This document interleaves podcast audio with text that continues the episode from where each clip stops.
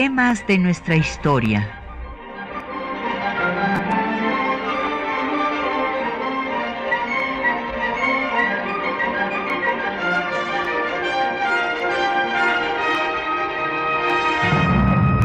Un espacio que difunde el conocimiento del pasado para comprender nuestro presente.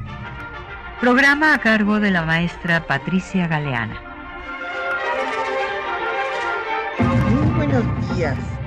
Pues eh, como eh, pues habíamos anunciado en las redes sociales, vamos a dedicarnos a hablar de la separación de Texas, de México, después cómo se proclama independiente y finalmente se anexa a Estados Unidos. Y esto porque fue un 17 de septiembre de 1835 cuando Lorenzo de Zavala eh, le escribió a Esteban Austin que eh, si se independizaba de México, no eh, México no tenía forma de someterlos y obligarlos a permanecer unidos a la República. Y Esteban Austin pues dio como razón para semejante rebelión, pues que se hubiera dejado de estar en vigor la Constitución Federal de 1824 rompiéndose en este sentido el pacto federal y estableciéndose un régimen centralista. Bueno, pues vamos a empezar este tema que ciertamente pues es un tema eh, doloroso para eh, los mexicanos el recordar pues cómo eh, perdió nuestro país todos estos territorios. Y para ello, pues nos tenemos que remontar al origen de las trece colonias inglesas que se independizaron, eh, convirtiéndose en los Estados Unidos de América eh, después de una guerra de cuatro años eh, que inició en 1776 y si bien tuvieron un conflicto militar con su antigua metrópoli, finalmente establecieron una alianza que subsiste hasta nuestros días. Ya habíamos mencionado de la habilidad política de los ingleses que lograron organizar una Commonwealth y que eh, pues eh, España no pudo organizar una comunidad iberoamericana precisamente por su renuencia a reconocer las independencias, eh, cosa que había recomendado el conde de Aranda, eh, pues que se constituyan estos tres grandes imperios y que se gobernaran por unos borbones y de esta forma se habría eh, consolidado dicha comunidad. Y también el conde de Aranda se escribió que había sido, hay que recordar que era ministro de Carlos III, que había sido un error apoyar a la independencia de Estados Unidos porque era un muy mal precedente para eh, las posesiones españolas en América. Eh, finalmente, él alertó de que esa república pigmea pues acabaría convirtiéndose en un gigante que justamente eh, iba a crecer a costa de las posesiones españolas en América, como finalmente se dio. Vamos a hacer una pausa eh, para escuchar eh, música de aquella época. y en este caso, pues es una marcha es una marcha eh, que tiene su origen en el mundo árabe, es una eh, marcha musulmana, es un toque de tambor y corneta que ordenaba a las tropas la lucha sin cuartel. Esto es, sin hacer prisioneros, sino que todos serían ejecutados. Es lo que, eh, la, imagínense, el, nombre de la propia marcha es Toque a degüello. Y esta marcha, pues, fue adoptada por las tropas españolas y eh, después también por las tropas mexicanas. Eh, Santana va a tocar esta marcha en la toma del Álamo en Texas, después de varios días, de 12 días de asedio y de eh, haber pues eh, pedido la rendición de la plaza en varias ocasiones, eh, cosa que no hicieron los tejanos ahí atrincherados porque estaban esperando que les llegaran refuerzos por parte de Samuel Houston. Vamos a escuchar entonces el toque a degüello.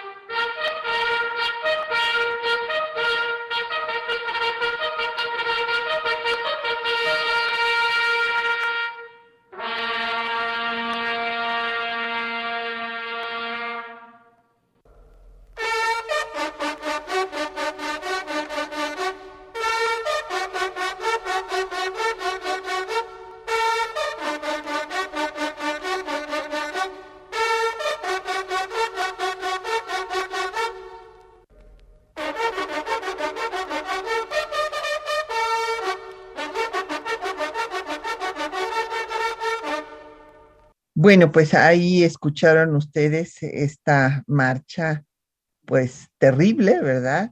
De cómo se hacía la guerra en aquellos años.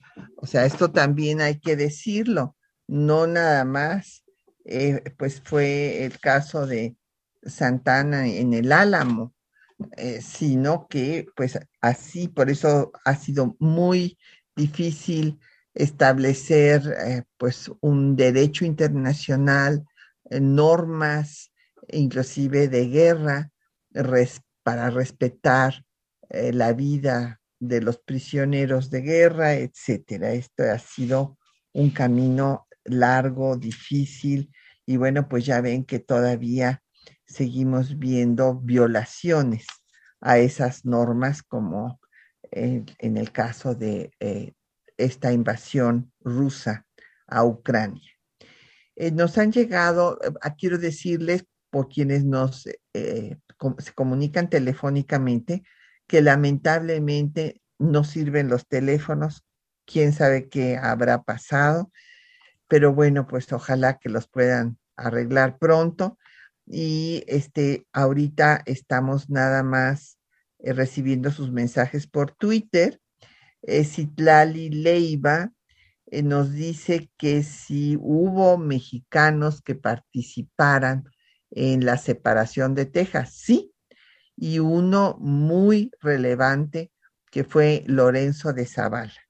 Lorenzo de Zavala eh, fue un eh, yucateco federalista muy connotado eh, voy a aprovechar para dar algunos datos de él.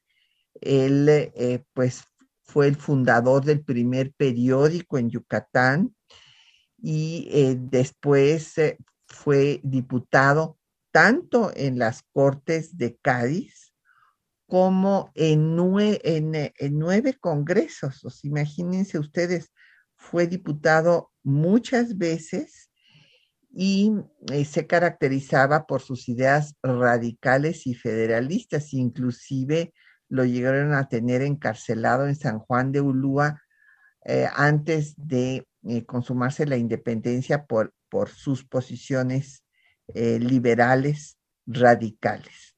después fue también el que organizó y participó en el motín de la Cordada, este motín eh, que se hizo en la primera transición política del México eh, independiente al triunfo de la República. Recordarán ustedes que el primer presidente fue Guadalupe Victoria y eh, cuando él deja el poder, los dos candidatos a sucederle son Manuel Gómez Pedraza, que había sido su ministro de guerra, y Vicente Guerrero, pues este insurgente que había mantenido viva eh, la lucha por la independencia de México más de cinco años después de la ejecución de Morelos. Entonces, cuando el Congreso declara triunfador a Manuel Gómez Pedraza, pues hay un eh, desconocimiento de este triunfo, se declara que hubo fraude y se dice que eh, pues Gómez Pedraza utilizó su calidad de ministro del gobierno para inclinar eh, los votos a su favor. Entonces lo desconocen, hay un motín en la acordada, les repito, en la que participa Lorenzo de Zavala, y después de esto, pues eh, el propio Congreso eh, va a desconocer a Gómez Pedraza y a darle el triunfo a Vicente Guerrero, que de esta forma llega a la presidencia.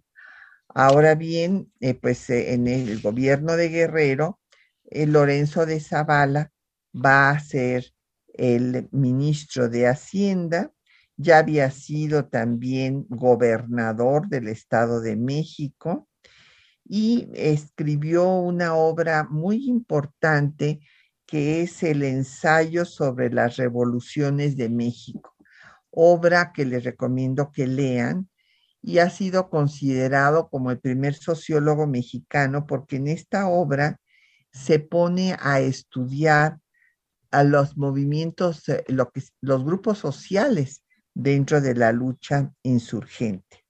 Eh, fue ministro plenipotenciario en Francia y después va a irse a Texas en donde tenía grandes propiedades y en efecto él es el que le va a escribir a Esteban Austin, el descendiente del primer Austin que llegó a esta región tejana que se deben de independizar de México y él pues tenía muchas propiedades en Texas y en el primer gobierno provisional va a ser electo vicepresidente con Burnett como presidente y bueno pues justo después de esto muere. Pero claro, con esta eh, situación pues va a perder la nacionalidad mexicana. Entonces, en efecto, Citlali, pues hubo una participación de un mexicano y de un mexicano, pues que se había destacado en la política nacional. Eh, José Bonilla eh, me pregunta también por Twitter que si eh, al problema de Texas se debió a que no hubiera eh, pues pluralidad religiosa, a que eh, solamente pudiera entrar católicos. Bueno, en efecto, José, o sea, usted recordará que desde la conquista se estableció a la religión católica como única religión verdadera y se excluyó cualquier otra esta posición se mantuvo pues en las primeras constituciones, en las, todas las constituciones de México en la primera mitad del siglo XIX. tanto en la constitución de Apatzingán de 1814 como en la Constitución Federal de 1824, que fue reformada en 47, y también en eh, las dos constituciones centralistas. Eh, fue hasta la Constitución de 57 cuando se estableció eh, la libertad, bueno, no la libertad, sino no se estableció la intolerancia religiosa, porque tampoco también se perdió la votación y no estuvieron de acuerdo en que hubiera libertad de cultos, pero tampoco, pues esto fue una ardid legislativo, por llamarlo de alguna forma, los constituyentes no establecieron la intolerancia religiosa que sí había establecido todas las constituciones anteriores. Entonces, por esta razón, en efecto, se exigía que los colonos que entraran, estadounidenses que entraran a Texas, pues tenían que tener la religión católica y además, de acuerdo a la legislación mexicana, estaba prohibida la esclavitud cosa que no cumplían, desde luego, estos colonos, que no eran católicos, eran protestantes y además entraban con todo y sus esclavos. Y déjenme decirles que la entrada de eh, los colonos estadounidenses al territorio tejano se inició desde antes de que se consumara la independencia de México. Como había yo dicho en, eh, un inicio, pues eh, el conde de Aranda había vaticinado que esta república pigmea se iba a convertir en un gigante que iba a querer apoderarse de todo el continente americano.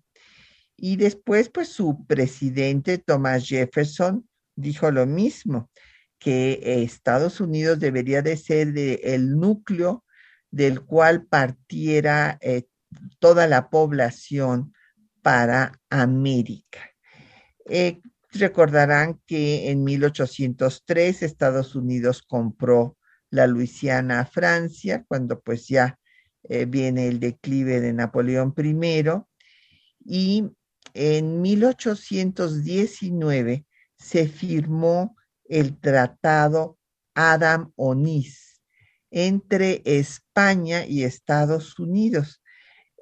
hay una eh, pues, eh, copia del mismo con los mapas correspondientes en el Archivo General de la Nación que he tenido el privilegio de, dirigir y, de, de tener estos documentos y estudiarlos. Y ahí pues se marca la frontera entre eh, la todavía Nueva España, porque no se había eh, pues consumado la, guerra eh, de independencia, y los Estados Unidos. Y en ese tratado, España cede la Florida.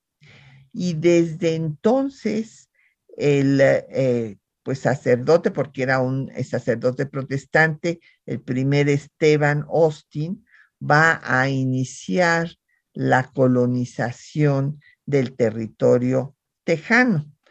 Después, ya en 1820, encontramos a Moisés Austin con, llevando pues 300 eh, familias más al territorio tejano, que se les exigía eh, jurar fidelidad a España, pero bueno, pues esto no había ni siquiera forma de verificarlo. Bueno, pues vamos a hacer una pausa. Eh, eh, bueno, pero no terminé la idea con don José Bonilla, que si había sido por esta intolerancia religiosa por la cual eh, se separó Texas o que se influyó en la separación de Texas.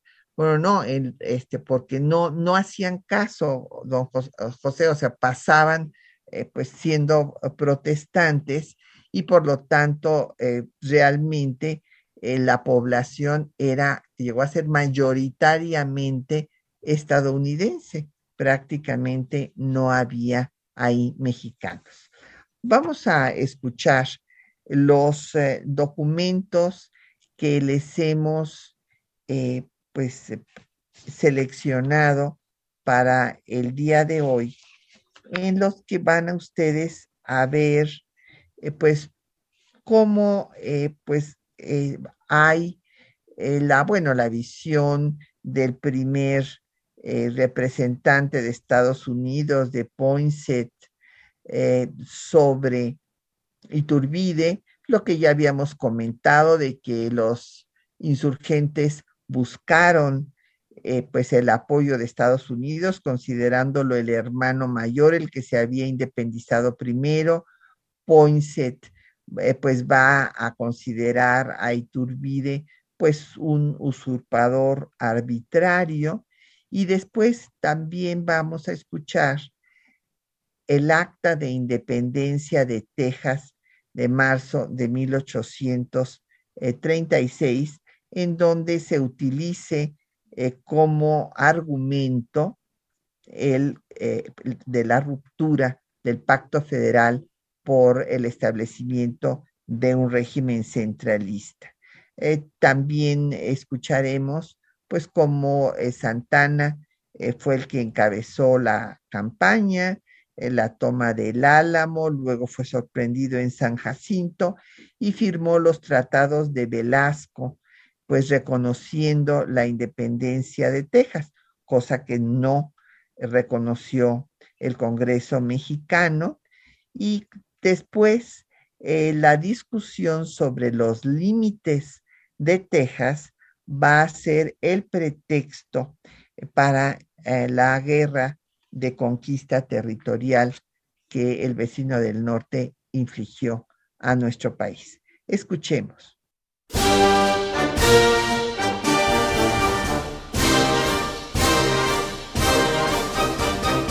En 1810, tras el estallido de la Guerra de Independencia, Miguel Hidalgo envió a Pascasio Ortiz de Letona para buscar una alianza con Estados Unidos. Sin embargo, fue aprehendido antes de salir del territorio novohispano.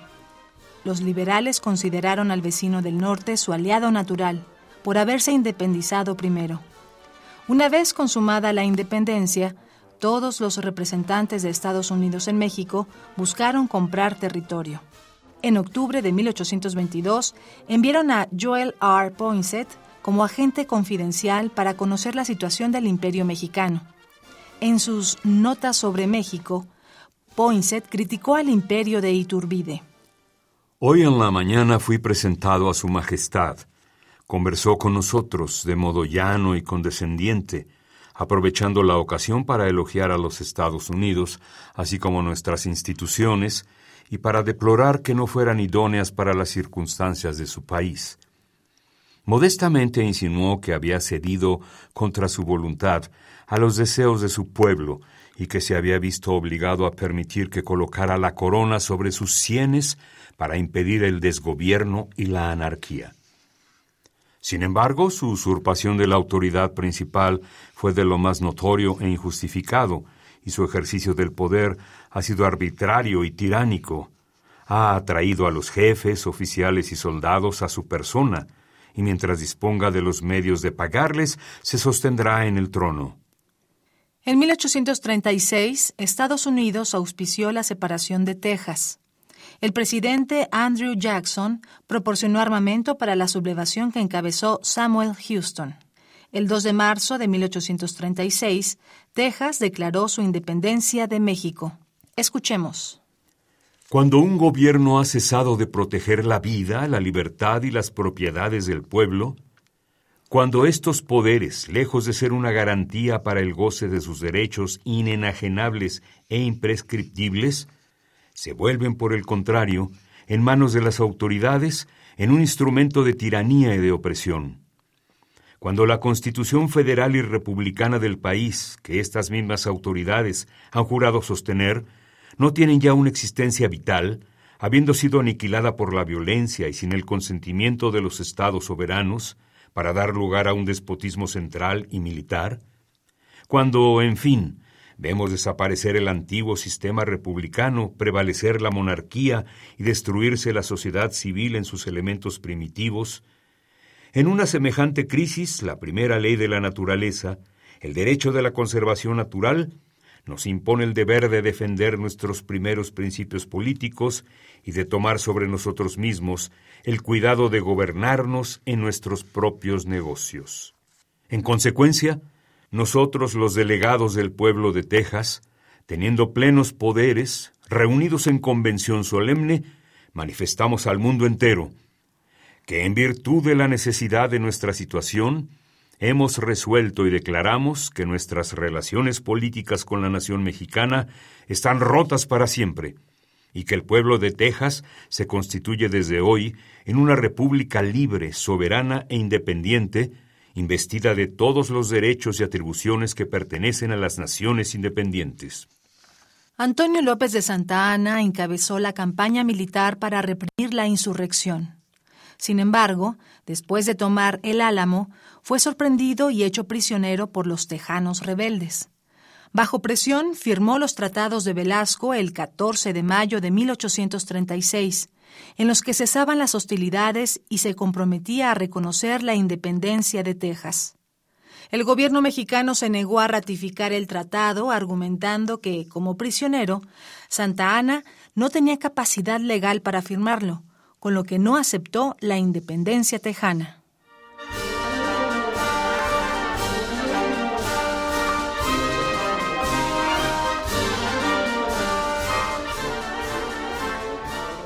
Escucharon ustedes pues los textos que les habíamos anunciado, han llegado más comentarios de nuestros eh, radioescuchas. Eh, Viviana Cruz nos pregunta que si Santa Ana pactó la independencia de Texas. Sí, así es, eh, Viviana, la situación fue así dicho muy sintéticamente.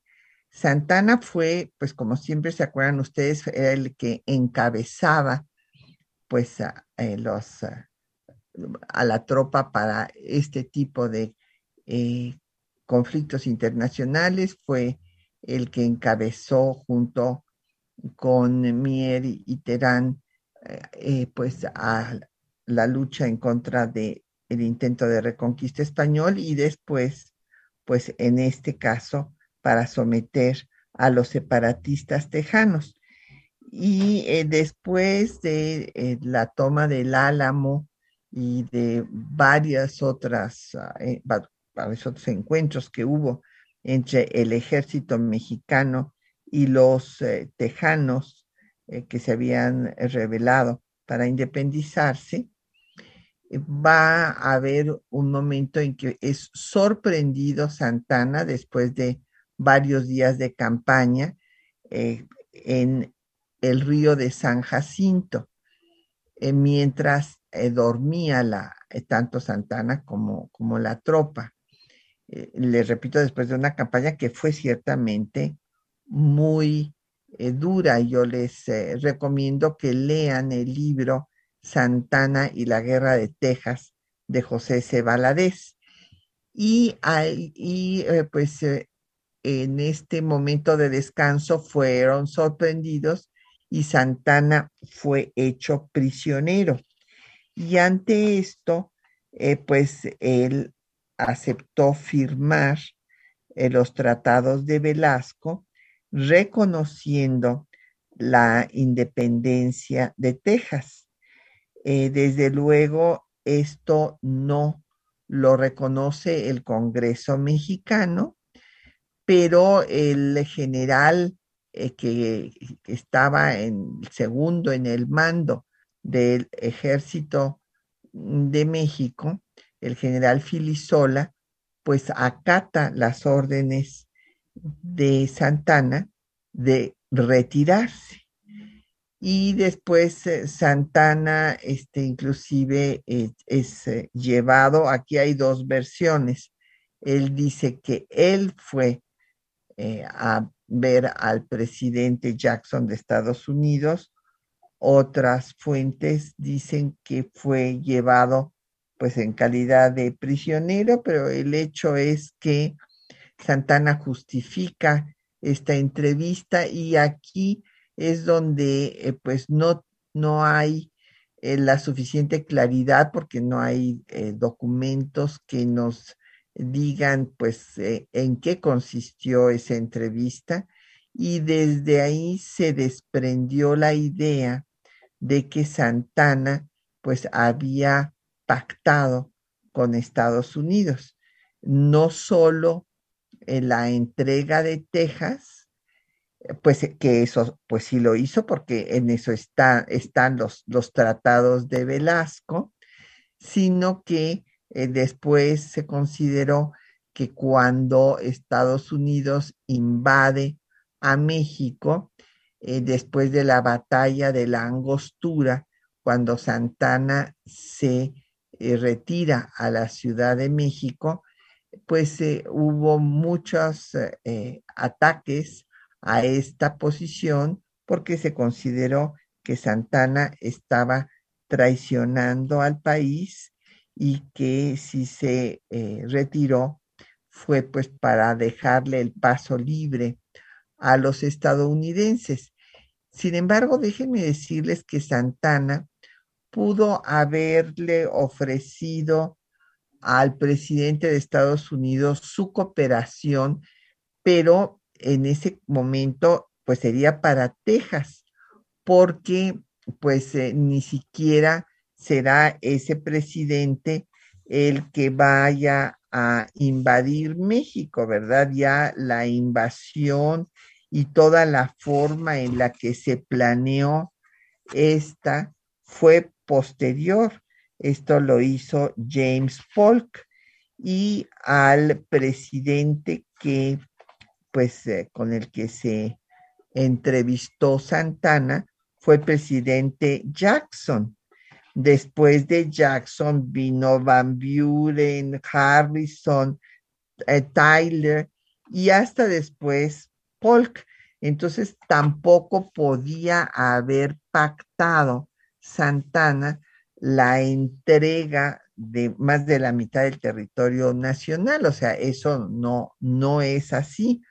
Lo que es un hecho es que aceptó la independencia de Texas, tanto en los tratados de Velasco como con el presidente de Estados Unidos.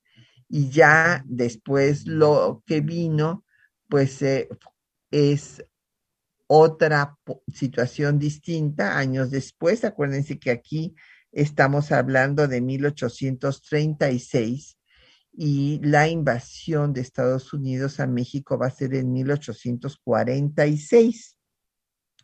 Entonces, vamos a ver lo que pasa, desde luego, en esta década. Eh, pero, eh, pues ciertamente sí pactó eh, Viviana la independencia de Texas.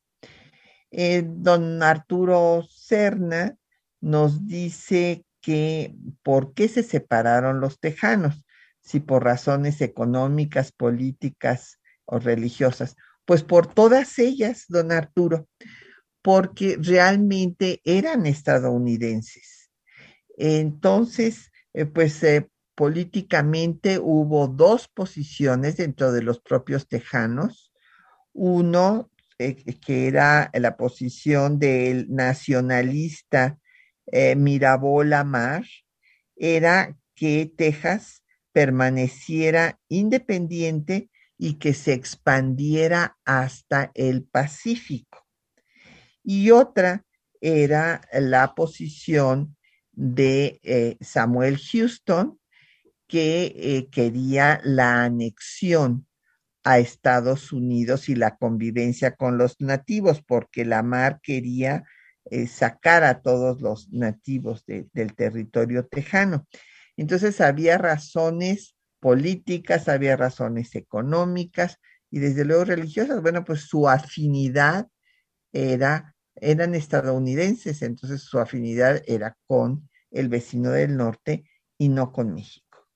Y eh, Jorge eh, Morán nos pregunta sobre eh, pues David Crockett, bueno, este pues era un aventurero que murió en el Álamo, en este fuerte que fue eh, eh, pues, sitiado por Santana y que después de varios días de asedio en el que no aceptaron la rendición, pues fueron ultimados eh, como pues por eso les puse esa marcha terrible de toque a degüello. Bueno, pues entonces hagamos una recapitulación después del corte en el que vamos a escuchar una canción del disco Poetas, Musas, Guerreros y otros héroes de Guillermo Zapata, eh, editado por la Secretaría de Cultura del hoy Distrito Federal, en donde déjenme decirles que hay una confusión porque eh, la canción se llama Qué pena de ver y se refiere a Zavala, a Lorenzo de Zavala, pues que se une con los tejanos, pero hay una confusión porque habla de Taylor y Taylor pues fue el general que va a atacar a los mexicanos en el territorio en disputa en 1846 y que va a ser después presidente de Estados Unidos. Y entonces aquí hay una confusión, pero bueno, pues eh, esto de que qué pena de ver está refiriéndose a que pues justo Lorenzo de Zavala haya tomado partido con los tejanos. Escuchemos.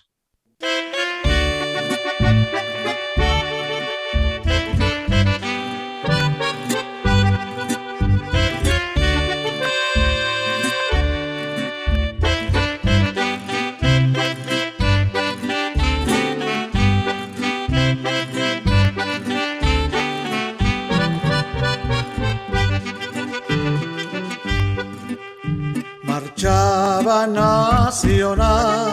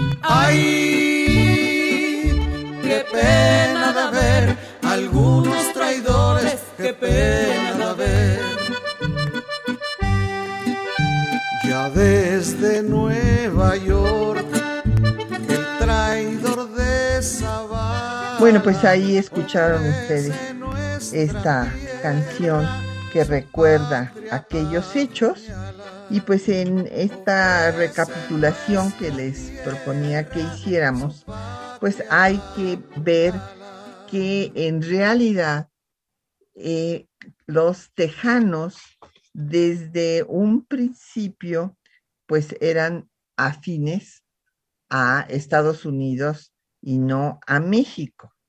Eh, por ejemplo, cuando eh, con la Constitución Federal de 1824 se crea el estado de Coahuila y Texas, pues esto no es del agrado de los tejanos.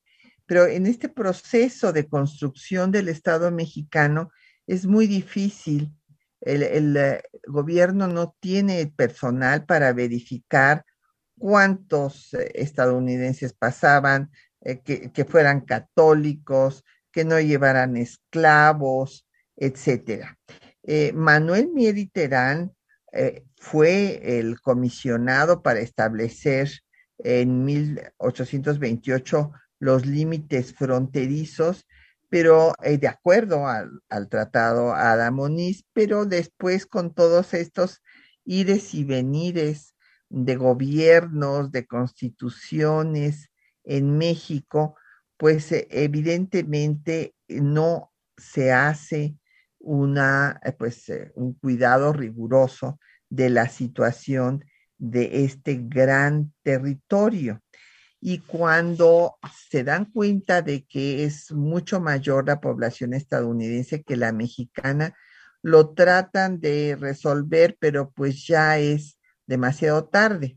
En 1832, por ejemplo, Stefano Austin va a solicitar que se constituya, esto lo, eh, demanda al gobierno mexicano, que se constituya el estado de Texas, independientemente de Coahuila. Inclusive, pues por haberse pues eh, eh, revelado actos de conspiración, va a ser aprendido. Después eh, de esta aprehensión en el que lo que querían era que se separaran el estado de Texas y de Coahuila, ya Samuel Houston va a plantear la separación de México y después la anexión a Estados Unidos. Y Lorenzo de Zavala se une a esta eh, pues, rebelión eh, de Texas. Es más, en su correspondencia dice que el gobierno de México no tiene posibilidad, tiene la fuerza para reprimir este, la independencia tejana, lo cual pues eh, lamentablemente así sucedió. Eh, Austin va a proponer que el pretexto sea la ruptura del pacto federal, pero en realidad tarde que temprano ellos se querían eh, independizar de México. Y hay una, un documento interesante que eh, pues se va a dar después de la campaña. Esta campaña que ya pues les digo que la encabeza Santana, que toma el álamo, que va a pues se van a fusilar a los prisioneros en Goliad y después es sorprendido en San Jacinto y acepta la firma de los tratados de Velasco, reconociendo la independencia de Texas con Burnett y eh, la eh, reunión con el presidente de Estados Unidos. Les había yo hablado de las posiciones de algunos que querían quedarse independientes como Lamar y llegar a hacer crecer la República de Texas hasta el Pacífico y otros que querían la anexión a Estados Unidos como Houston. Déjenme decirles que ellos plantearon la anexión desde 1837, el mismo año en el que el Congreso mexicano eh, pues llamó a Santana que compareciera, cosa que no sucedió. Es más, lo habían inhabilitado y después lo vamos a tener otra vez en la presidencia. Y si no se anexó a Estados Unidos y se mantuvo independiente de 1836 a 1845 fue por los problemas internos de Estados Unidos, ahí sí, en torno a la esclavitud, porque ustedes saben que pues Texas y los países sureños eran esclavistas. Y hubo una recomendación del canciller eh, inglés, Lord Palmerston, que a través de su embajador en México, el embajador Pakenham, eh, le, le sugiere a México que reconozca la independencia de Texas para que eh, pues no se anexe a Estados Unidos y sea una barrera al expansionismo estadounidense. Eh, pues sin embargo, tal cosa no va a suceder y en 1845, en enero, la Cámara de Representantes y en febrero la de los senadores aprueban la anexión de Texas. Déjenme decirles que es un momento muy interesante porque el presidente era Tyler, no Taylor, no confundir con Taylor, que es el posterior a Polk, sino eh, Tyler, pero ya estaba en campaña Polk y la campaña de eh, James Polk era justo el expandirse, no solamente tener Texas, sino recuperar Oregon y Polk va a ser presidente de 1845 a 49. Sin embargo, cuando ya él llegue a la presidencia, pues ya el Congreso había aprobado la anexión.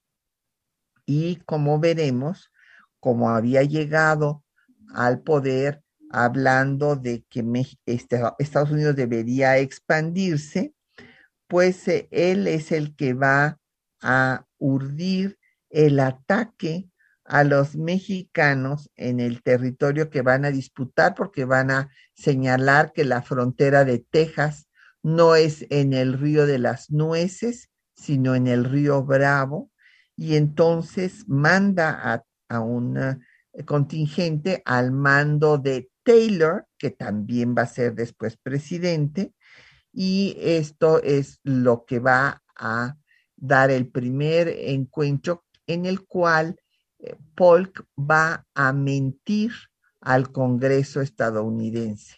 Y esta mentira va a ser descubierta después por el propio Taylor y por Abraham Lincoln, como veremos posteriormente, porque Polk dice que los mexicanos han atravesado la frontera y han eh, ultimado a eh, unos miembros del ejército estadounidense. Y entonces se despierta pues eh, una sed de venganza y de que hay que pues lavar el honor de Estados Unidos mancillado y en ese momento inclusive Lincoln mismo va a confesar después que no se atrevió a decir que Polk estaba mintiendo porque el ataque no había tenido lugar en territorio estadounidense, sino en territorio mexicano, y que pues los mexicanos habían tenido todo el derecho de defenderse. Y pues esto le servirá a esta mentira a Polk para que le autoricen todos los hombres y todo el dinero para invadir a México, como veremos en la, eh, el próximo programa. Y eh, pues por hoy, pues ya eh, nos vamos a, tener que despedir. Antes tenemos que dar nuestro agradecimiento a, los compañeros que hacen posible este programa. En la cápsula estuvo las voces de los textos de María Sandoval y Juan Stack, en el control de audio Socorro Montes, en la producción Quetzalín Becerril y en los teléfonos Lucero Rocha. Y eh, en el micrófono se despide Patricia Galeana hasta dentro de ocho días.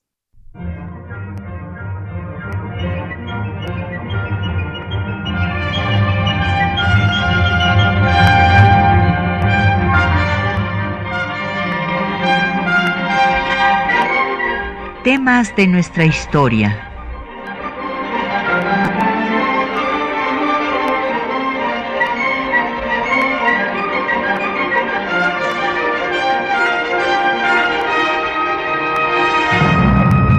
un espacio que difunde el conocimiento del pasado para comprender nuestro presente. Programa a cargo de la maestra Patricia Galeana.